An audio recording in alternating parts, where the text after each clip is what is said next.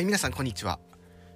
えー40を過ぎた私が会社と個人の関係性を今一度見つめ直し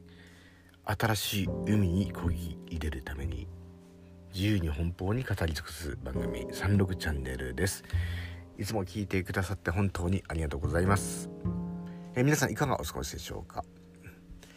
えー私はですね今日は在宅ですね。終日テレワークという形で家で仕事をしようと準備をしておる次第です。今こう会社の経営されてる社長っていう方と近いところで仕事をしてるんですけれども社長って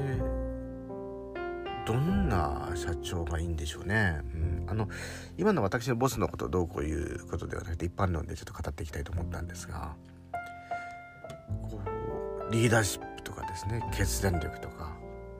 あともうあんまり言語にできない雰囲気ですよね。うん、あとやっぱり社長は哲学を持っててほしいですよね。と同時にそのいろんな窮地会社人生を送ってるとあると思うんでその時にも何か一時の光をねやっぱり照らしてくれたりとかまあ社長ってやっぱりいろんなものを求められてると思いました。で会社は社長であり社長は会社であるぐらいの勢いでやってる人も多いと思うんですよね。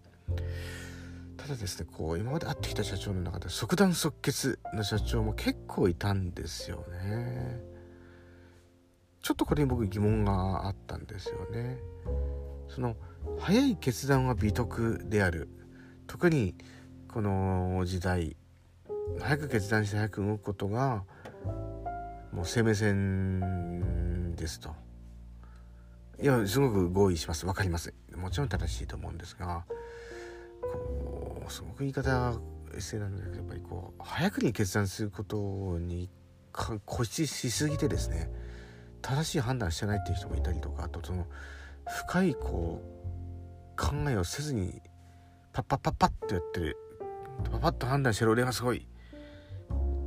パッと早く決断して人を動かせる。なんかそんなことにね美徳を感じる社長が結構いたんですよね。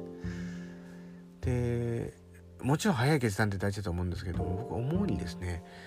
社長の決断をじゃあ全員がオールアグリで動く時代があると思うとなんか違う気もするんですよね。まあ、社長というのもやっぱり説明責任がありますその幹部ですね役員政務長に対しても説明責任があるしでもちろん社長の思いっていうのを理解してるからこそその会社の経営に代わる役員である皆さんだと思うんですがとはいえですね特に最近そのブーカの時代と言われて先行きが不透明な時代だからこそ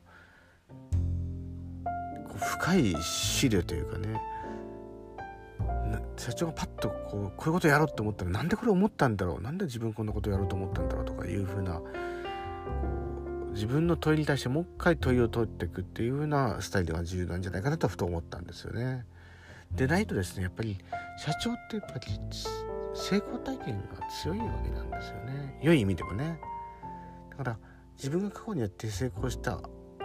成功したと感じることをもう一回やっぱりやってしまうんですこれ仕方がないと思うんですね。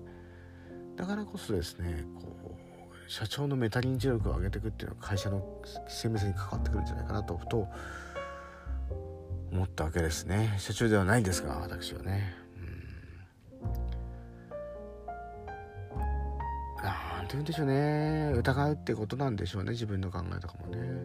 でもちろん最後信じるのは自分の考えであるしそれにこうつついてきてくれるっていう表現でもないけどもしその考えを採用するっていう人はねやっぱりやってくるんですがまあ半沢直樹ってドラマを見た時に あのネとある銀行のその常務やら専務やらが本当にこう縄張り覇権争いでですね誰も信用せずにですね自分が権力を握りたいがにあいつを引き落としたりやってる姿を見てまあ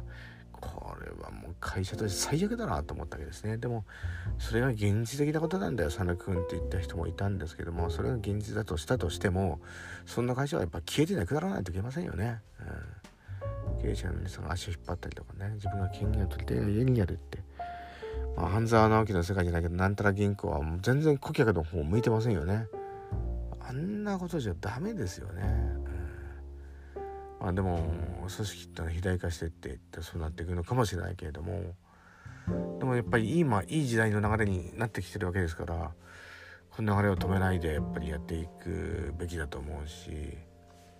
うん、改めてですよね。そんなこと思いました。皆さんいかがお感じでしょうか？ありがとうございました。